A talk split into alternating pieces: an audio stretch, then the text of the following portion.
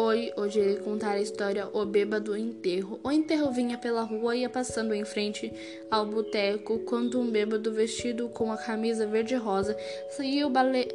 cambaleando e gritando, levantando os braços. Olha a mangueira aí, pessoal! Os acompanhantes não gostaram nem um pouco daquela brincadeira de mau gosto e caíram de pau em cima do bêbado.